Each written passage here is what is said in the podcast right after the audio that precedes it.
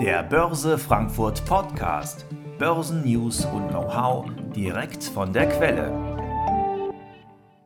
Hallo und ganz herzlich willkommen zu unserer heutigen Montagssession. Ihr Börsenhappen Know-how am Montagmittag um 12 Uhr. Heute mit Holger Graf. Ähm, freue mich sehr auf die jetzt nächste 30 Minuten. Wir werden uns etwas locker unterhalten über ähm, alternative Investments. Deswegen der Titel auch Alles außer Aktien. Holger Graf ist ein echter Professor ähm, für, jetzt muss ich sogar nachgucken, für Finanzmanagement, aber vor allen Dingen ist er auch ein äh, Financial Influencer auf diversen sozialen Netzwerken. Und die Kollegen von der Stuttgarter, äh, Entschuldigung, die Kollegen von der Düsseldorfer Börse haben ihn vorhin als ihren Lieblingsnerd bezeichnet. Herzlich willkommen. Hallo, einen wunderschönen guten Tag auch von meiner Seite. Vielen Dank, dass ich da sein darf. Ähm, ich hoffe ehrlich gesagt, dass ich auch von den Kollegen in Stuttgart der Lieblingsnerd bin. Grüße gehen raus an den Ritchie. Und äh, ich hoffe, ich hoffe, dass, dass du es mir nicht zu so übel nimmst, dass ich meine klassische ähm, Video-Podcast-Montur äh, hier trage mit ähm, einem CBOI-Logo auf meiner Weste drauf. Sehr schön. Aber warum ist es deine klassische Videopodcast-Kleidung? Äh, ich, ich finde, es sieht so ein bisschen aus, wie man diese, ähm, wie man sich so klischeehaft die Finanzler vorstellt. Aber eine Patagonia-Weste kann ich mir eben nicht leisten. Dementsprechend ist das das Einzige, was ich habe. Ein Werbegeschenk von der CBOI. Okay, dann wirst du umgehend von mir per Post in dieser Woche noch eine von der Eurex bekommen. Vielleicht entdecke ich die dann demnächst mal in einem der Videocasts, die du machst. Aber sehr schön, dass du da bist und wir haben jetzt 30 Minuten Zeit, uns vorgenommen, über alternative Investmentformen zu sprechen, weil mit dem Ende der lang andauernden, ununterbrochenen Hosse und der anhaltenden Bewegung so ein bisschen zur Seite ähm, ist es ja deutlich interessanter für viele wieder geworden zu gucken, was es denn sonst noch so gibt, neben dem, äh, was der Aktienmarkt bereithält. Ich würde sagen, fangen wir mal an. Wir hatten überlegt, wir fangen mal an mit ähm, Anleihen beziehungsweise einer Form von Anleihen, nämlich den Peer-to-Peer-Krediten. Vielleicht magst du uns ein bisschen erklären, was das ist und worauf man dabei achten sollte oder ob man es vielleicht lassen sollte. Also ich meine, äh, ich, muss natürlich einen Disclaimer immer vorher sagen, ich kann keine Anlageempfehlung ähm, erbringen. Anlageberatung könnte ich sowieso nicht, da müsste ich die individuelle Risikoeinschätzung der Leute haben. Ähm, aber vielleicht erstmal so ganz grob zu P2P, ähm, steht für Peer-to-Peer. -Peer. Ähm, also im Prinzip äh, könnt ihr euch vorstellen, das sind Kredite, die vergeben werden ähm, oder die, die ihr über Plattformen in, äh, indirekt vergeben könnt, beziehungsweise euch daran beteiligen könnt, die dann zum Beispiel an gibt es jetzt verschiedene Gestalten an, von, von mir aus irgendwelche kleinen Unternehmen ähm, oder ähm, vielleicht auch Einzelpersonen, sogenannte Paycheck Loans gibt es da, oder Payday Loans, Entschuldigung. Also jemand versucht quasi so die letzten Tage des Monats zu überbrücken, bis dann das neue Gehalt reinkommt, will nicht in Dispo gehen oder kann vielleicht gar nicht in den Dispo gehen, das gerade auch in, in Ländern ähm, vergeben wird, wo das Banken, das Bankensystem vielleicht nicht so ausgereift ist, beziehungsweise an Leute vergeben wird, die, wie sagt man so schön im heutigen Denglisch, underbanked sind, also die zum Beispiel gar keinen Zugriff auf, ähm, auf Bankkredite etc. bekommen. Und da gibt es eben diverse Plattformen. Ähm, will jetzt die ganzen Namen nicht sagen, aber kann man ja googeln, gibt es ganz viele bekannte, gibt es auch ein paar unbekannte. Ähm, an, über diese Plattformen kann man sich dann an diesen Krediten mit beteiligen. Das ist vielleicht so die, die allgemeine Variante. Ähm, das war, glaube ich, vor, vor einigen Jahren, war das ähm, eine sehr beliebte Geschichte. In der, in der Nullzinsphase hieß es dann immer, das sei so der neue Zins, den man bekommen konnte gab auch gute Affiliate-Provisionen der Plattformen, weswegen das sicherlich auch in den sozialen Medien sehr beworben worden ist. Ähm, man, ich soll noch sagen, ob es machen soll oder nicht, oder? Ja, was so der Nachteil daran ist, die Pferdefüße. Genau. Der Nachteil ist halt, das sind teilweise Kredite mit relativ hohen Zinsen. Und jetzt kann man sich die Frage stellen, ich stelle es einfach mal so random, das gibt es verschiedene, je nach äh, Risikobereitschaft, es kann 6, 7, 8 Prozent sein, es kann auch über 10 Prozent sein. Ähm, warum geht jemand zu so einer Plattform, wo er deutlich mehr Zinsen zahlen muss, als wenn man einfach zu einer Bank geht? Und die Begründung ist halt, weil diese Person oder dieses Unternehmen bei einer Bank keinen Kredit bekommt. Dementsprechend ähm, ist es im Service schon, sagen wir mal, das risikoreichere äh, Bracket an potenziellen Kreditnehmern, die er bekommt. Und ich bin selber immer so der Meinung, ähm, ich, ich, ich, ich glaube, dass, dass, dass du für das Risiko, das du da nimmst, nicht angemessen kompensierst wirst, weil sich die Plattform selbst auch nochmal was rausschneidet und dementsprechend bei dir das ganze Risiko am Ende liegt, aber nicht die ganze Rendite ankommt. Und äh, das ist so der Grund, warum ich selbst ein bisschen skeptisch bin. Und ich glaube, steuerlich ist es auch nicht so allzu easy, diese Dinger zu behandeln. Ich muss dann teilweise mit einem persönlichen Einkommensteuersatz versteuern, aber nicht immer. Da gibt, äh, ich bin kein Steuerberater, da, da habe ich, ich habe unendliche Blogs dazu gelesen. Ähm, es, es, scheint auch äh, gerade mit Reinvestitionen der, der Zinsen bei bestimmten Plattformen dann auch nochmal so ein kleiner Kampf mit dem Finanzamt immer zu sein. Wenn äh, das hier jemand aber machen möchte, ist ja sicherlich dann ein Faktor die Diversifikation. Also dass ich gucke, ähm, in, auf wie, wie viele Kreditnehmer geht denn dann mein Geld? Das, kann man das einsehen? Also kann man das steuern? Ähm, äh, es gibt wirklich ein großes Sammelsurium von diesen Plattformen. Dementsprechend ähm, lässt sich diese Frage, glaube ich, nicht so, so, so, so absolut zu beant beantworten. Also es gibt teilweise Produkte, wo die Plattform automatisch für dich streut und sagt, sie hat dann irgendwie ein großes Portfolio an Kreditnehmern. Ähm, das Problem ist da, nur weil es jetzt, also äh, natürlich ist der Gedanke per se nicht schlecht, man diversifiziert irgendwas, was nicht Aktien sind, so heißt ja auch der Titel vom Webinar, und dann diversifiziert man mit ganz, ganz, ganz, ganz viel verschiedenen Kreditnehmern. Aber dieser Gedanke, ich habe ganz viele Hochrisiko-Kreditnehmer und deswegen deswegen ist es wieder sicher. Den gab es schon mal, ähm, nämlich in den Jahren äh, 2006, 7 und 8. Und jeder kann selbst mal im Film The Big Short nachschauen, was passiert. Nämlich, wenn ihr zum Beispiel ähm, eine, eine, starke Rezession oder dergleichen bekommt, dann werden eben alle Kreditnehmer gleichmäßig davon vielleicht betroffen sein. Und dann, dann hilft diese scheinbare Diversifikation ähm, unter Umständen gar nicht mehr so viel, wie man sich ursprünglich erhofft hat. Hm.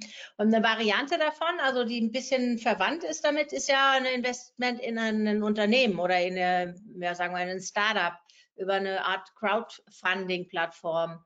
Äh, wie, wie, siehst du das? Ist das ähnlich einzuordnen oder sind eigentlich eine Form von einer sehr direkten Unternehmensbeteiligung? Ja, ähm, vielleicht nochmal allgemein für die Leute, die mich nicht kennen. Ich bin so grundsätzlich immer der Berufsskeptiker. Also ich, ich finde quasi alles scheiße, ähm, äh, kann aber auch nicht sagen, was jetzt die richtige Lösung ist. Ähm, dementsprechend klar, ähm, wenn du dich über Crowdfunding an bestimmten Startups beteiligen kannst, dann hast du natürlich theoretisch eine riesen Renditechance.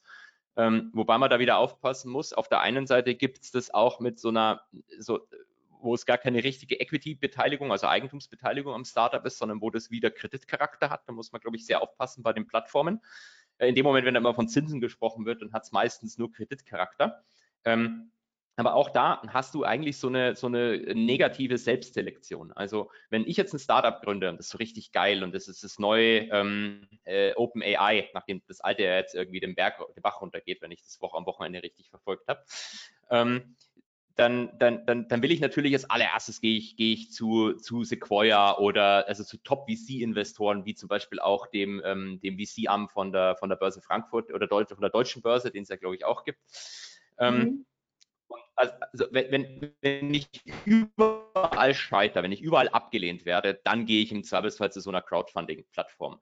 Und ähm, mhm. ein, ein Bekannter von mir aus dem Family Office hat es mal nett gesagt, dass er eigentlich per se immer skeptisch ist, wenn Leute zu ihm im Family Office gehen und sagen, hier ist quasi meine Startup-Idee, willst du die finanzieren? Weil er weiß selber, dass er nicht die erste Wahl von diesen Menschen ist und sagt dann immer, okay, gut, diesen Pitch hast du doch gerade die letzten drei Monate schon 20 Top-Fonds rausgeschickt, warum sollte ich das jetzt machen?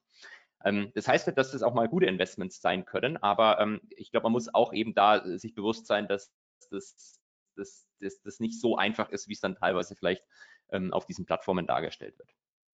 Wäre ja eigentlich eine Alternative, also wenn ich aus diesem Nischenbereich raus will, will aber diese Art der Anlageklasse haben, nämlich Anleihen, Kredite an kleinere Unternehmen. Ich möchte jetzt das Wort Mittelstand nicht benutzen, das ist ja reichlich strapaziert worden in dem Anleihenbereich. Aber ähm, es gibt ja auch ausreichend ETFs, die wirklich solche Small Cap Anleihen abbilden. Also wär, wäre ja dann eigentlich eine etwas reguliertere Alternative, oder was meinst du? Genau, also äh, generell äh, bin ich auch wieder skeptisch unbedingt, was die Anlageklasse Kredit oder Anleihen generell betrifft, ähm, mhm. weil das natürlich letztlich irgendwo auch eine Zinswette ist. Also ähm, es gibt ja meine, meine, meine Lieblingsanleihe ist die 100-jährige Österreicherin, die könnt, könnt ihr euch alle mal anschauen. Es gibt sogar zwei. Ähm, und man, man sieht, wie stark volatil der Kurs ist, äh, beziehungsweise wie, wie, wie hoch der, der sogenannte Durationsimpact ist. Also wenn Zinsen steigen oder fallen, dann kann sich diese Anleihe um ein Vielfaches bewegen. Ähm, mhm. wenn, wenn du jetzt kürzer laufende Anleihen nimmst, dann hast du das Problem nicht. Ähm, da musst du aber auch wieder aufpassen, weil manchmal äh, gucken sich die Leute dann die Anleihen in den USA an und sagen, oh, da kriege ich auf die kurzlaufenden schon über 5 Prozent.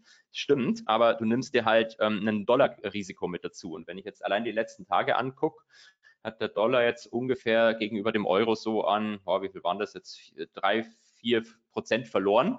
Ähm, und das ist dann quasi fast schon eins zu eins dein Verlust auf diese Anleihe. Das heißt, die, die Zinsen von einem Jahr, die sind jetzt schon mal fast weg innerhalb der letzten Tage.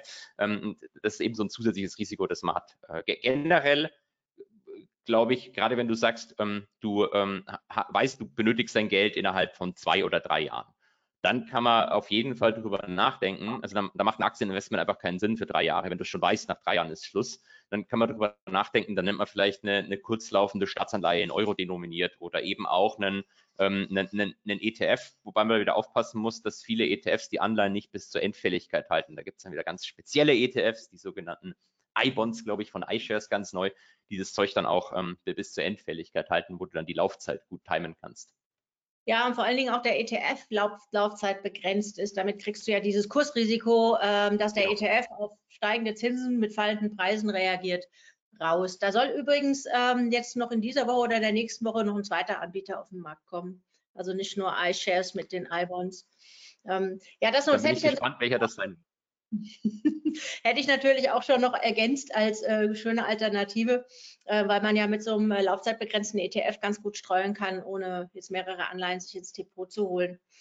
Ähm, aber bleiben wir mal äh, eher bei den De Unternehmensbeteiligungen in kleinerem Rahmen. Ähm, es gibt auch eine Möglichkeit, in Private Equity zu investieren. Vielleicht magst du uns mal erklären, was das ist für diejenigen, die nicht vertraut sind mit dieser Anlageklasse? Genau, gerne. Also Private Equity kann man sich im Wesentlichen vorstellen, wie ich kaufe eine Aktie und verkaufe sie mit Gewinn wieder, nur dass das eben mit nicht börsengehandelten Unternehmen passiert. Das sind traditionell äh, meistens Fonds, die sammeln Geld ihrer Kunden ein und sagen dann, wir wollen jetzt ein nicht börsengehandeltes Unternehmen zum Beispiel kaufen. Dann kaufen wir ein paar von denen, dann machen wir, bringen wir die irgendwie auf Vordermann beispielsweise ähm, und äh, verkaufen dieses Unternehmen dann nach ein paar Jahren wieder und können dann unseren Anlegern Gewinn, das Ganze, das Ganze mit Gewinn auszahlen. Das ist so wirklich mega vereinfacht, die ganz traditionelle ähm, Private Equity Anlagestrategie. Wird auch äh, oder wurde auch damals von, von äh, Franz Müntefering als Heuschrecke bezeichnet, weil ähm, da natürlich auch dazugehören kann, ich kaufe dieses Unternehmen und entlasse dann vielleicht ein paar Leute und verkaufe es in Stücken weiter oder dergleichen. Ähm, das ist eine Anlageklasse, die war, äh, hat, hat zwei Features. Das eine Feature ist historisch, zumindest wenn man viele, viele Jahre zurückgeht, haben diese Fonds, zumindest die besseren, nicht die schlechteren, ähm, den Markt outperformt. Also man hat dadurch die Chance auf eine höhere Rendite. Der ähm, Nachteil war historisch, dass es mit ähm, einer Liquiditätsbeschränkung einhergeht. Also einem, an einem Börsengehandel oder einem normalen Fonds, wenn ich zum Beispiel jetzt irgendwie, keine Ahnung, einen deutschen Premium-Fondsmanager nehme, dem gebe ich Geld, dann investiert er das in Aktien und wenn ich wieder abziehen will, verkauft er die Aktien gibt mir das Geld zurück. Das geht natürlich bei so einem privat gehandelten Unternehmen nicht, weil das, es gibt keinen Markt, es gibt keine Aktien. Ich kann, wenn er das ganze Unternehmen vielleicht am Stück verkaufen, ähm, aber ich, ich, kann einzelne Anleger nicht so ohne weiteres auszahlen. Das heißt, das zweite Feature war, ähm, dass dein Geld relativ lange dort gebunden ist. Traditionell meistens so zehn bis vielleicht auch zwölf Jahre. Ähm, und äh, in dieser Zeit weißt du eigentlich auch nicht so wirklich, wie viel das wert ist, was du da hast, weil es gibt keinen, ähm, äh, gibt keinen stetig gehandelten Markt. Der, der Fondsanbieter schickt dir zwar regelmäßig so einen Report zu und sagt so ungefähr, da stehen wir jetzt, ähm, aber dieser Preis ist dahingehend nicht verlässlich, dass du nicht kaufen oder verkaufen kannst.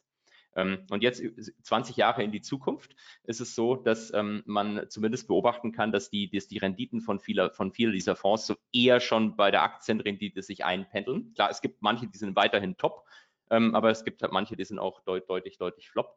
Äh, und diese Tatsache, dass du keine äh, beständigen Preise geschickt bekommst, sondern nicht mal rein und raus handeln kannst, das wird von vielen Investoren, gerade von Pensionsfonds mittlerweile sogar als Feature gesehen, weil dann siehst du ja auch nicht in der Marktwelt. Und diese Produkte soll es jetzt eben für Privatanleger auch geben. Das war bis vor kurzem über spezielle äh, Tricks möglich, da teilweise auch als Privatanleger reinzukommen.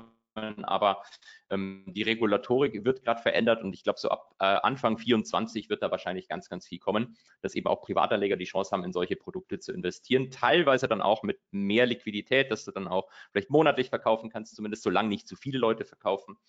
Ähm, aber das ist so die, die, die generelle Idee dieser Asset-Klasse, wenn ich den Monolog dann beenden darf. Wie soll das gemacht werden? Also werden da Anteilsscheine rausgegeben? Also ist man dann quasi wie bei einem Fonds, hat man dann Anteil an diesem Topf, der wiederum in diese Unternehmen investiert?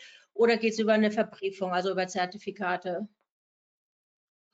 Also ähm, über Zertifikate gab es die Idee schon mal, dass man das so über so eine Art Schuldverbriefung macht. Das ist wohl laut, laut BaFin, wenn ich es richtig verstanden habe, immer noch so, so möglich. Ähm, aber das, was kommen soll, ist tatsächlich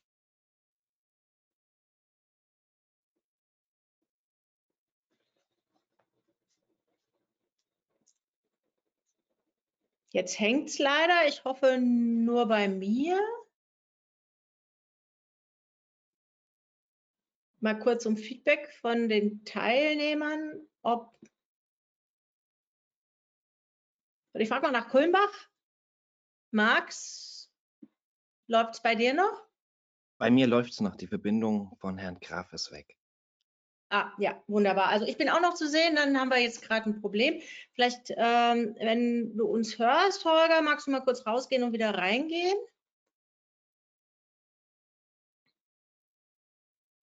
Und äh, ich habe vorhin nicht gesagt, hier kam schon eine Frage, die würde ich dann natürlich stellen. Also Sie draußen, ihr draußen, ihr könnt ähm, gerne alle Fragen stellen. Ja, genau, ist es rausgegangen und kommt bestimmt gleich wieder. Also ganz spannende Sache mit den Private Equity Investments. Ähm, meine nächste Frage, die ich dann Holger Graf stellen möchte, ist, ähm, wir hatten ja wirklich eine gute Boomphase und ob mit der Zinswende sich da was verändert hat. Ah, wunderbar. Herzlich willkommen zurück. Bin ich wieder da? Du bist wieder da, super zu sehen und zu hören. Entschuldigung, und, irgendwas ist passiert. Ja, ist alles gut. Ähm, wir waren, es klappt ja wieder und ähm, wir waren gerade, du warst gerade dabei, als du abgebrochen bist, was dabei zu erklären, welche Art und Weise die äh, Beteiligungen funktionieren sollen. Ähm, ich weiß jetzt nicht, wo ich abgebrochen bin, aber ich versuche es mal in, in, äh, ganz, ganz kurz zu machen. Also tendenziell soll das schon eine tatsächliche Beteiligung an dem Fonds sein. Also nicht über Zertifikate, nicht über Inhaberschuldverschreibungen, nicht über so eine Kreditstruktur, sondern entweder könnten das ähm, sogenannte äh, semi-liquide Fonds sein oder auch Dachfonds. Die kannst du dann ganz normal über deinen Online-Broker kaufen. Die Alternative ist, dass du quasi in die, in die, in die, in die Dinger direkt investierst und dein Kapital dann eben auch für, für zehn Jahre oder was auch immer die jeweilige Laufzeit ist, ähm, festsitzt. So generell meine, mein, mein persönliches Take an dieser Anlageklasse wäre, es gibt so schöne Statistiken, wie groß der Abstand quasi zwischen dem schlechtesten Fonds und dem besten Fonds ist. Mhm. Und bei Aktien sind diese, diese Abstände relativ niedrig, weil viele Manager im Wesentlichen einfach den Index kopieren. Aber bei Private Equity sind die Abstände riesig, also mit, mit die größten von, von allen Anlageklassen. Und jetzt stellt sich ja die Frage, kann ich als Privater ähm, die, die richtigen, die, das gute Management identifizieren und komme ich da, da auch rein oder sind die Produkte, die ich angeboten bekomme, eher so die, die, die suboptimalen? Und mhm. generell bin ich da immer skeptisch. Ähm, mir, mir, hat mal ein, ein Manager gesagt, immer wenn dir die Demokratisierung einer Assetklasse gepitcht wird, lauf in die andere Richtung weg. Und dementsprechend, ähm, ich will das nicht schlecht reden, vielleicht sind da auch ein paar gute Strukturen oder gute Fonds dabei, aber ich glaube, es ist eine generell ist am Finanzmarkt, auch bei Finanzthemen, gerade wenn einem was verkaufen will, immer so eine gesunde Skepsis angebracht. Jetzt ist auch, habe ich so im Hinterkopf, dass gerade die Private Equity Branche mit der Zinswende nochmal erheblich ähm, unlukrativer geworden ist. Also es gibt ja auch so einen ETF, der einzelne Gesellschaften hält. Woran liegt das? Also wie ist da der Zusammenhang zwischen Zinsen und ähm, dieser, dieser, sagen wir mal, Sektor, diesem Sektor? Hm? Ja, das, da gibt es mehrere, zwei, zwei An, äh, Anknüpfungspunkte, würde ich sagen. Auf der einen Seite, ähm, was, was ich vorher beschrieben habe, du kaufst mit dem Geld der Kunden Unternehmen, das nicht am Markt gehandelt wird. Äh, das, da fehlt ja eine Sache noch, nämlich das passiert dann auch noch mit schön Leverage drauf. Also du nimmst quasi auch Kredit nochmal zusätzlich auf, um da entsprechenden Hebel reinzulegen. Alles im Leben ist besser mit Hebel, hat mal irgendjemand gesagt. Ähm, und wenn natürlich die Kreditkosten teurer werden, dann wird es auch für diese Fonds ein bisschen schwieriger. Ähm, das Hauptproblem ist aber ein anderes. Das Hauptproblem ist, wie bewertest du denn so ein, so ein Unternehmen, das da gekauft worden ist, fair? Und eine Möglichkeit, der Klassiker ist so ein diskontierter Cashflow. Also man guckt sich quasi was an, was macht das Unternehmen an, an Geld die nächsten Jahre und zinst das auf heute ab. Wenn jetzt aber der Zinssatz steigt, dann nimmt der, der, der, der Wert des Unternehmens aus heutiger Sicht nimmt ab. Ein bisschen mhm. auch das, was man mit Aktien letztes Jahr gesehen hat. Ähm, und äh, das ist sicherlich was, was, äh, was, was viele dieser Fonds äh, treffen kann. Man sieht es nicht so direkt, weil die ihre Preise im Zweifelsfall immer zeitverzögert anpassen oder gar nicht, weil das diese Preise, die sie an Anleger jeden Monat oder jedes Quartal rausschicken, auf die kann ja nicht wirklich gehandelt werden. Ähm, aber das ist so ein bisschen das, das, das Problem, was der Markt quasi äh, widerspiegelt. Und wie du sagst, es gibt ja zum Beispiel zwei ETFs, glaube ich, gibt es, die Private Equity ETFs heißen. Ähm, die erwerben Anteile an den börsengehandelten Managementgesellschaften, also Apollo, mhm. Blackstone und Co. Und diese Managementgesellschaften sind, die, die Aktienkurse von diesen Managern verhalten sich nicht unbedingt wie die Fonds. Also die verdienen hauptsächlich an den Fees, die von diesen Fonds generiert werden. Also wenn viele Leute in diese Fonds investieren zum Beispiel, dann geht es denen tendenziell gut, was in der Niedrigzinsphase der Fall war. Und wenn jetzt weniger, wenn sich die Leute ein bisschen zurückhalten äh, oder der Markt impliziert vielleicht, dass, dass ähm, das Private Equity tendenziell Probleme oder nicht Probleme, aber äh, weniger Bedarf sehen wird die nächsten Jahre, dann, dann nehmen halt diese Aktienkurse vielleicht ein bisschen ab. Ähm, das heißt, diese ETFs kann man kaufen, aber man muss sich bewusst sein, die sind hoch konzentriert. Da ist meistens so der, der größte Manager, glaube ich, so mit acht bis zehn Prozent schon drin. Und mhm. die, die Top 10 Positionen nehmen, glaube ich, so 70 Prozent vom Index ein. Ähm, und es sind eben die Managementgesellschaften, nicht die Private Equity Fonds selber. Die haben einfach so ein bisschen so ein anderes Risiko-Return-Profil, würde ich sagen. Mhm. Dann immer eine Frage. Äh, was hältst du dann in diesem Kontext von Closed-End-Funds, also diese Aktiengesellschaften, die ja selbst reine Beteiligungsgesellschaften sind? Da hatten wir vor kurzem mal jemanden hier auch bei Börse at Home, der da sehr stark von geschwärmt hat. Was ist deine den, Meinung dazu? Den Louis Pascal? Ja, genau, genau. Anton Kneupel. Ja. Ah, genau, genau, genau. Ähm, ja, das ist zum Beispiel eine Möglichkeit. Ich glaube, ich hatte vorher irgendwann gesagt, es gab früher schon so einen Trick, wie man als Privatanleger investieren konnte. Das war eben so Closed-End Funds. Das sind so ähm, äh, börsengehandelte Briefkastenfirmen, die dann das Geld in die richtigen Private Equity Fonds investieren.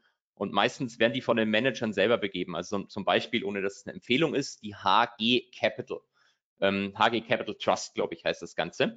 Ähm, das ist quasi so eine Briefkastengesellschaft vom Private Equity Manager HG und die investieren dann einfach in die echten Fonds von HG. Und wenn da einer ausläuft und zurückzahlt, nehmen sie das Geld und investieren sie in einen neuen.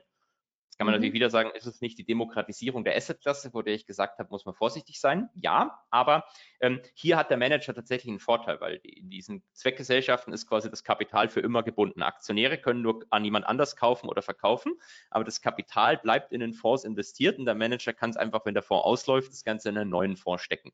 Das heißt, die haben dazu einen Vorteil und dementsprechend ähm, ist es jetzt nicht unbedingt, äh, ich äh, verkaufe hier meine ganz schlechten Fonds an die Privatanleger, sondern einfach, ich sorge für einen grundlegenden Kapitalstock in meinen Fonds.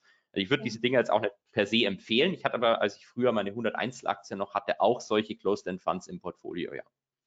Also wer sich dafür weiter interessiert, wir haben auf unserem YouTube-Kanal auch noch die Aufzeichnung von der Session mit äh, Luis Passos und Anton Kneupel. Die haben auch ein Buch dazu geschrieben, kann man einfach googeln. Heißt auch Closed End Funds, ähm, ja, meiner Erinnerung nach. Okay, kommen wir zu einer anderen Anlageklasse, über die wir auch noch sprechen wollten, auch Fonds, aber äh, ein bisschen aktivere, nämlich Hedgefonds, also äh, sogenannte Absolute Return Fonds. Danach wollte ich dich auch mal fragen. Zum einen sind die zugänglich und B, natürlich äh, bist du da genauso skeptisch. Ähm, per se bin ich da genauso skeptisch, auch wenn ich selbst sehr stark in diese Vehikel investiert bin. Ähm, generell, wo, worum die sich von allem anderen unterscheiden, das sind quasi Strategien und das ist vielleicht auch wichtig, dass man das mal sagt, weil so in der Öffentlichkeit denken wir immer so, die Hedgefonds, die zocken irgendwie und wollen möglichst die Rendite. Solche schwarzen Schafe gibt's. Aber die traditionellen Hedgefonds-Strategien ist, sage ich mal, auch wieder super vereinfacht betrachtet, das Ziel eigentlich, eine kontinuierliche, sichere Rendite möglichst jedes Jahr zu erzielen. Also beispielsweise, wenn du sieben Prozent jedes Jahr machst, kann man sagen, das ist eine sehr, sehr gute Hedgefonds-Strategie. Es gibt natürlich die wenigsten, die sowas dann schaffen, aber es geht quasi mehr um, ähm, um, um sage ich mal, um Risikomanagement und konstante sagen wir mal, eher kleinere oder akzeptable Rendite, als da jetzt irgendwie 40 Prozent ähm, durch Intraday-Zocks oder so einzufahren. Das mhm. ist eigentlich nicht das, was, was so Hedgefonds machen. Und da gibt es auch die, die unterschiedlichsten Strategien. So die, die einfachste ist die sogenannte Aktien Long Short. Da sagst du halt zum Beispiel, ich glaube, Mercedes ist ein super Unternehmen, muss ich als Wahl-Baden-Württemberger sagen. Und BMW als Ex-Buyer, das ist ein ganz schlechtes Unternehmen. Ähm, deswegen kaufe ich die BMW, äh, die Mercedes-Aktie, die ich gut finde und verkaufe, leer verkaufe die BMW-Aktie und setze mhm. damit quasi im Wesentlichen drauf, dass die Aktie, die ich gekauft habe, dass die einfach besser performt als die Aktie, die ich verkauft habe. Wenn beide fallen, ist für mich egal. Wenn beide steigen, ist auch für mich egal. Ich setze immer noch auf den Unterschied der beiden. Ich will quasi, wenn Mercedes fällt, aber BMW mehr fällt, ist gut für mich.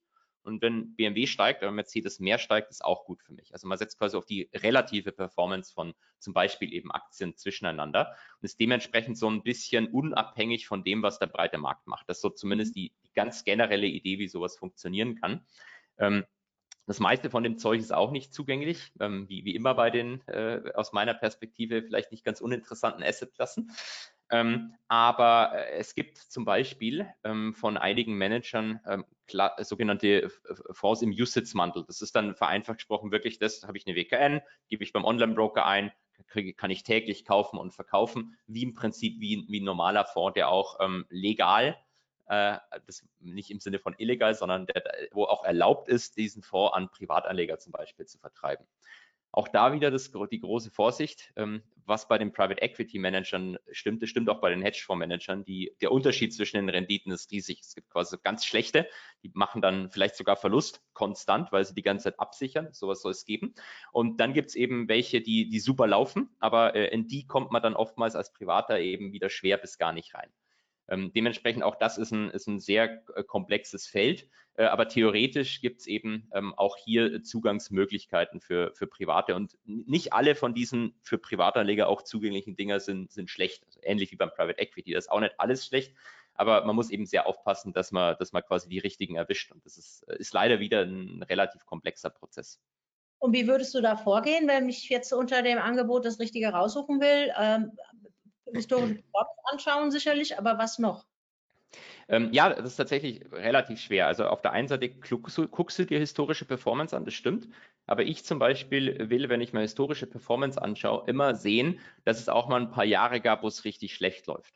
Weil tendenziell hast du bei diesen Fonds so eine Art Survivorship Bias. Also quasi, wenn zehn Manager anfangen, einen Fonds zu gründen, bei acht läuft es schlecht und bei zwei läuft es gut und bei einer davon, bei der läuft es ganz top. Ähm, aber es ist vielleicht rein zufällig. Dann investieren natürlich alle bei der einen, die mega gut performt hat. Aber vielleicht war es eben nur Glück. Also es ist schwierig immer dann zu unterscheiden, ist es Können oder ist es eben ähm, der reine Zufall gewesen? Und was ich dann immer gern sehen will zum Beispiel, ist, dass die Performance auch mal ein paar Jahre eher schlechter war, um zu gucken, wie reagiert das Management dann darauf? Drehen die dann durch und äh, gehen quasi all in und verzocken alles? Oder ähm, ziehen die einfach ihren hoffentlich existierenden, ähm, diszipliniert, disziplinierenden Investitionsprozess weiter durch und sagen halt, es läuft per se immer irgendwann mal ein bisschen schlecht und dann dreht sich es vielleicht wieder. Mhm. Ähm, und da, da gibt es noch so ein paar andere äh, Sachen, die natürlich als Privatanleger immer schwer nachvollziehbar sind. Du willst zum Beispiel gucken, welches Auto fährt das Fondsmanagement. Also fahren die, ein, fahren die ein Lambo und hauen das Geld raus, dann eher nicht investieren oder äh, fährt sie in Punto und fährt jeden Morgen zur Arbeit und dann, dann, dann lieber investieren. Also ich glaube, so die größte Red Flag ist allgemein bei aktiven Fonds, wenn du siehst, dass der Manager die ganze Zeit Interviews gibt in der Presse. Weil wenn, wenn der Manager unterwegs ist, um Geld einzuwerben, wer managt dann eigentlich den Fonds? Und das ist so für mich immer, glaube ich, so ein, ein Kriterium, wo ich sehr aufpasse. Ähm, aber das, das, generelle Problem ist, und vielleicht hätte ich das auch zu Beginn des, des, der, der Aufnahme hier schon sagen sollen, ich würde als Privatanleger, ich, also ich glaube, dass für 90, 95 Prozent der Privatanleger im Zweifelsfall so ein breiter ETF-Sparplan die richtige Entscheidung ist, weil sie deutlich weniger fehleranfällig ist. Ähm, das, was ich alles erzählt habe, das sind also Anlageklassen, die kann man vielleicht interessant finden. Vielleicht, wenn man selber sich die Challenge setzen will, versucht man da auch ein paar dazuzunehmen. Aber ähm, wie, wie, manche äh, angelsächsisch geprägte Family Offices, die 50% Hedgefonds und 50% Private Equity haben, keine einzelne Aktie, so, so würde ich als, als Privater äh, eigentlich auf keinen Fall agieren wollen. Ja, ist ganz gut an der Stelle. Vielleicht nochmal die Erinnerung. Ähm, wir reden ja jetzt hier, ich, ich, ich rede ja immer gerne mit dem Bild des, des Kerninvestments und der Satelliten. Und wir reden jetzt über das, was man noch so nebenher machen kann, mit dem Teil, den man auch verlieren kann, ähm, wenn es schief geht. Ähm, es ist natürlich auch spannend, das bringt einfach ein bisschen mehr Kick. Als, ähm, es gibt ja eigentlich nichts Langweiligeres als einen äh, e weltweit gestreuten ETF-Sparplan. Und um da nicht die Lust an der Börse zu verlieren, kann es natürlich auch Spaß machen, sich mal solche Sachen anzugucken. Aber immer im Hinterkopf, ähm, das darf natürlich nur ein Teil sein. Und es bringt eine ganz gute Überleitung zu der ersten Frage, die wir hier bekommen haben. Du, ich soll dich doch mal bitte sprechen lassen über die Sachen, die du nicht total schlecht findest. Ich habe doch gerade schon über Hedgefonds gesprochen. Nein, ähm, das, das, das, Problem ist, also ja, der ETF-Sparplan, den finde ich zum Beispiel nicht total schlecht, solange er in einem breiten Index ist. Ähm, aber der ist halt, wie du sagst, der ist halt stinklangweilig. Ähm, und ich bin selbst zum Beispiel ein großer Fan auch, wie du sagst, entweder vom Core Satellite Portfolio oder sogar ich als Privater, wenn ich Zeit habe, baue mir meinen eigenen ETF mit 100 Aktien zusammen. Das ist das, was ich früher gemacht habe, bevor ich Kinder bekommen habe und keine Zeit mehr hatte. Ähm, weil wenn du natürlich Freude dran hast und gern, der gern drauf guckst, dir gern Aktien anschaust, ähm, dann, dann bist du auch viel motivierter zu sagen, oh, ich versuche jetzt das ja nochmal 500 Euro vielleicht vom, vom, vom, vom, vom, vom, vom Weihnachtsgeld oder übers Jahr heimlich sammeln und dann investieren kann. Ähm, weil, weil mir es einfach so viel Spaß macht. Und wenn, wenn dich das anregt, mehr zu investieren, dann ist es, glaube ich, per se eine gute Sache. Ähm, und der ETF-Sparplan, der kann da halt manchmal, zumindest für manche Leute, ich kenne zum Beispiel auch einen adeligen Freund, der schwört darauf, aber ähm, für manche Leute kann das äh, natürlich dann zu langweilig sein. Dann guckst du nicht mehr drauf, dann investierst du nicht mehr. Und das ist ja gerade eben das, was man, zumindest wenn man den Statistiken glauben darf, nicht machen soll. Mhm. Ja, und vielleicht auch mal, äh, man kann ja auch mal mit einem Thema anfangen, so als ersten Schritt. Also wenn man mal von der weltweit gestreuten ETF-Aktienverteilung mal weggeht zu einem speziellen Thema, ist natürlich auch wieder mit sehr vielen Abers und Fallstricken verbunden. Ähm, was für Informationsquellen würdest du denn noch empfehlen an allen, die jetzt hier dabei sind? Du bist ja selber sehr, sehr aktiv in sozialen Netzwerken. Goldgraf, also, ich habe deinen Handel gar nicht genannt vorhin, möchte ich jetzt hier mit nachholen. Danke. Äh, an Informationsquellen würde ich natürlich per se alles empfehlen, was die Börse Frankfurt zur Verfügung stellt. Ähm, und äh, was ich persönlich eine ganz tolle Informationsquelle finde, der ist, ist aber schon teilweise sehr komplex, äh, aber man, man kriegt so ein Gefühl dafür, welche Themen im Markt relevant sind. Das ist ein, ähm, ein Twitter, beziehungsweise jetzt muss man sagen X-Account, nämlich nennt sich der Walter Bloomberg, also wie Bloomberg, wie dieses Finanzportal, aber dann noch ein Walter davor. Der, der Handle ist Delta One, nur statt einem L bei Delta ein I, also Data ohne. Okay. Ähm, und was das ist, das ist im Wesentlichen ein Bot. Den gibt es seit zigtausend Jahren. Und dieser Bot postet die gesamte Zeit die Bloomberg Headlines, also aus dem Bloomberg Terminal, was ganz viel Geld kostet und nur institutionelle Investoren haben und vielleicht ganz wenig reiche Private. Ähm, diese Headlines zumindest, die find, kriegt er dann die ganze Zeit auf diesen Twitter-Account reingespielt. Und das ist eigentlich eine Möglichkeit, an was zu kommen, was eigentlich quasi die meisten Menschen in Banken jeden Tag anschauen, aber als Privater, ohne dass ich de, de, das Geld habe, dafür zu zahlen. Dementsprechend, mhm. da, da, bin ich ein sehr, sehr großer Fan davon, auch wenn das äh, teilweise durchaus komplex sein kann. Aber da mhm. erfahrt ihr zum Beispiel am Wochenende dann direkt immer live, was passiert mit OpenAI, Sam Altman und Microsoft und allen möglichen. Und darüber hinaus, das war jetzt ähm, mal ein sehr interessanter Tipp, den kannte ich jetzt auch nicht. Bin mal ganz gespannt, das anzuschauen. Äh, da, darüber hinaus ähm, muss ich selber überlegen, was, was, was, was ich jetzt am, am ehesten nenne. Ich habe mehrere Quellen. Also ich lese auch das normale Bloomberg. Ähm, da gibt, kostet im Abo aber, glaube ich, so 180 Euro oder so im Jahr, also ähnlich wie so eine Tageszeitung. Ähm, natürlich auch äh, alles andere, was, was es da gibt, Financial Times, Wall Street Journal, ähm, Handelsblatt für die, die es in Deutsch haben wollen, ähm, auch wenn ich die persönlich jetzt äh, alle nicht angucke. Ähm, soziale Medien sind, sind natürlich nicht schlecht. Äh, da könnte ich jetzt auch ein paar, äh, paar Influencer nennen, die ihr, die ihr aber vielleicht auch schon eher auf dem Kanal da hattet.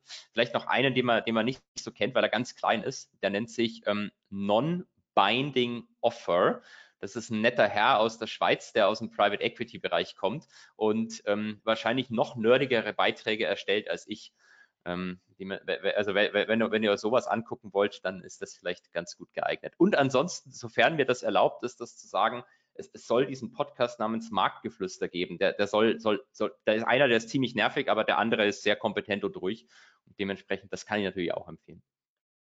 Danke dafür. Es kam hier jetzt in dem Fragenpanel die äh, Bitte, das doch zu ver, äh, hier zu verteilen, aber ich packe das dann in die E-Mail mit der, dem Link zu der Aufzeichnung. Mhm, Und jetzt okay. kommt noch eine Frage, wie bewertest du denn börsengehandelte Unternehmensanleihen? Das, was ich vorhin schon so ein bisschen despektierlich als sogenannte Mittelstandsanleihen bezeichnet habe. Ähm, ich würde es gar nicht machen, ehrlich gesagt. Das Problem ist, eine Aktie kann man sich ja so ungefähr vorstellen, was es ist. Und das Unternehmen zu bewerten, ist auch ein hochkomplexer Prozess, ähm, den, den man nicht eigentlich so einfach so an der Hand durch. Du kannst natürlich das KGV anschauen und sagen, okay, kaufen oder verkaufen, aber so, wenn es so einfach wäre, dann würden deutlich mehr äh, aktive Fonds outperformen. Ähm, bei Anleihen ist es aber noch tausendmal komplexer, weil das Problem ist, bei einer Aktie erwerbe ich einen Anteil im Unternehmen, da weiß ich ungefähr, was ich kriege, Dividende etc. Bei einer Anleihe ist es so, ähm, da gibt es so einen schönen Anleiheprospekt, der hat dann meist so 300 Seiten und ist von Juristen geschrieben und da steht genau drin, was die Anleihe macht. Und natürlich gibt es Standardanleihen, die man auch auf so Informationswebseiten sich angucken kann. Aber ähm, es gibt eben auch Anleihen, die dann ganz, ganz komplexe zusätzliche Sachen noch dazu haben, wo sich der Coupon verändert, wo der, die Emittentin callen kann ähm, oder was auch immer. Ähm, und die man, die man gut verstehen muss, bevor man sie erwirbt. Und das ist eigentlich was, was eher institutionelleren vorbehalten ist. Und selbst die machen Fehler. Es gab nämlich bei der Credit Suisse eine schöne Anleihe, wo jeder dachte, die ist sicherer als die Credit Suisse Aktie. Aber dort mhm. gab es in den Anleihebedingungen so eine spezielle Regel, dass unter bestimmten Bedingungen das Ding auf Null geht, während die Aktionäre noch was kriegen. Genau das ist dieses Jahr passiert und hat dann tatsächlich auch relativ viele institutionelle Anleihehalter mhm. äh, erstmal schlucken lassen, weil denen das dann in, teilweise gar nicht so bewusst war, was sie da eigentlich gekauft haben. Und ich möchte vielleicht an der Stelle noch ergänzen, ähm, man sollte sich einfach bewusst machen, dass die Bonität der Emittenten in der Regel nicht so gut ist und die Ausfallquoten, äh, die sind schon sehr hoch. Also ähm, die Wahrscheinlichkeit ist nicht so gering, dass das passiert und dass man sich eigentlich dann immer überlegen muss, einfach ist auch eine Typfrage, dieses extra Risiko, was ich dann kaufen nehme, ist ja klar, immer Chance und Risiko, aber das extra Risiko, also das, was ich mehr bekomme an Verzinsung, weil ich mehr Risiko mir einkaufe mit dem Investment in die Anleihe, ob es mir das wirklich wert ist. Das ist so eine Frage, die würde ich mir auch immer vorab mal stellen. Wir reden da über ein paar Prozent pro Jahr mehr, ähm, für eine ganze Menge auch ein paar Prozent mehr Risiko an der Stelle. Jetzt nur eine Frage, was halten Sie von Alpha Science in Bezug auf Informationen? Ich kenne die gar nicht. Weißt du, was das ist? Noch nie gehört. Ähm, ich kann es mal auf Google eingeben nebenbei, ob ich da sofort was sehe. Ähm, Market Intelligence, Retail, Marktforschung und so. Okay, noch nie gehört, keine Ahnung, muss ich ganz ehrlich sagen, kann ich nichts zu sagen. Ähm, generell vielleicht eine Warnung. Keine Ahnung, ob das auf die zutrifft oder nicht. Deswegen ähm, lassen wir mal die raus, so ganz generell wenn euch irgendjemand was verkaufen möchte und sagt, hier 30 Euro im Monat zahlen, dafür gibt es die Top-Aktientipps und dafür gibt es Trading-Signale und sonst was, das ist eigentlich zu 99 Prozent Scam. Also natürlich gibt es gute Plattformen, die ich jetzt nicht schlecht finde. Was ich früher genutzt habe, dementsprechend keine Werbung, ich nutze auch nicht mehr, ist Seeking Alpha. Das ist so eine Plattform, wo ganz viele Leute Research zu Aktien schreiben können. Ich habe mich nicht darauf verlassen, aber ich habe es einfach gerne gelesen, wie andere Leute so Aktien einschätzen. Aber alles, was irgendwie mit äh, Renditeversprechen und dergleichen an Privatanleger rausgeht, dann stellt sich immer die Frage, wenn das wirklich so erfolgreich ist, warum mache ich nicht einen Fonds oder verwalte das eigene Kapital? Ähm, machen die meistens nicht, sondern verkaufen es für 30 Euro in der Telegram-Gruppe, dementsprechend äh, eine, eine sehr große Red Flag. Das war ein schönes äh, Schlusswort, so als Grundskeptiker mit einer Red Flag aufzuhören, aber ja, ich gucke mal jetzt noch eine Frage. Wie werden denn Fonds abgewickelt, die nicht börsengelistet sind? Weißt du da was zu? Ähm, weiß ehrlich gesagt nicht ganz, wie die Frage gemeint ist, aber vielleicht so, ähm, ein genereller Fonds, ein klassischer Fonds ist ja nicht mal börsengelistet. Manche sind börsengelistet, die meisten nicht. Die kauft ihr dann über euren Broker direkt, äh, zum Beispiel bei der, die Begriffe sind jetzt manchmal ein bisschen fließend bei der KVG, also beim, beim, beim Fondsanbieter, so kann man sich so einfach vorstellen, äh, und könnt das da auf täglicher Basis auch an die zurückgeben. Und jetzt, wenn, wenn es um Private Equity Fonds geht von vorher, wo ich gesagt habe, da, da gibt es teilweise nicht mal das möglich, da ist es dann wirklich so, da, da gehst du trotzdem direkt an den, an den Fondsanbieter hin, aber hast dann so schön auch wieder 200 Seiten Subscription Documents, die du dann ausfüllen musst. Und wenn es ein US-Fonds ist oder sagen wir, ausländischer Fonds, musst du auch oftmals noch dein, dein, dein, deine Utility Bill, also eine Stromrechnung mitlegen, weil da deine Adresse draufsteht. Ähm, solche lustigen Sachen. Aber im Wesentlichen direkt mit der, mit der, mit der, mit der, mit der Verwaltungsgesellschaft von dem Fonds. So kann man sich vereinfacht vorstellen. Und mit der von der kriegst du dann auch das Geld wieder. Okay, dann aber eine Frage von mir noch. Wo liegt das denn dann? Liegt das dann bei den Depot-Verwahrstellen der Fonds, so wie das früher bei uns war mit den Publikumsfonds? Wie äh, die großen Gesellschaften hatten dann so ihre eigenen Fondsverwalter? Genau, ich bin jetzt kein, ich bin jetzt kein, äh, um ehrlich zu sein, kein Abwicklungsexperte, aber generell so, so kann man sich wahrscheinlich vorstellen. Das ist dann äh, bei den klassischen Dingern dann oftmals in Ländern, die vielleicht steuerlich optimierter sind, sei das irgendwie in Luxemburg oder in Cayman Islands oder sonst was. Ähm, aber ähm, ja, also im Wesentlichen so, so kann man sich das vorstellen, genau. Ja, super. Vielen, vielen Dank für deine Zeit und für die vielen spannenden kleinen Geschichten. Und ich hoffe, die zahlreichen Zuschauerinnen und Zuschauer hier hatten genauso viel Spaß daran wie ich und können da was auch mitnehmen und es umsetzen. Und ähm, Schlusswort gehört dir. Ähm, vielen Dank, dass ich dabei sein durfte. Bitte haut mich nicht wegen dieser P2P-Besteuerung. Da habe ich vorher, äh, also das gibt es in unterschiedlichsten Varianten und ist auch nicht so alles klar. Dementsprechend ähm, da nicht drauf verlassen. Und wenn jemand irgendwie weitere Fragen hat, könnt ihr euch gerne in den sozialen Medien immer an mich wenden. Danke dir und allen viel Erfolg. Danke, ciao. Ciao. Der Börse Frankfurt Podcast. Zum Abonnieren fast überall, wo es Podcasts gibt.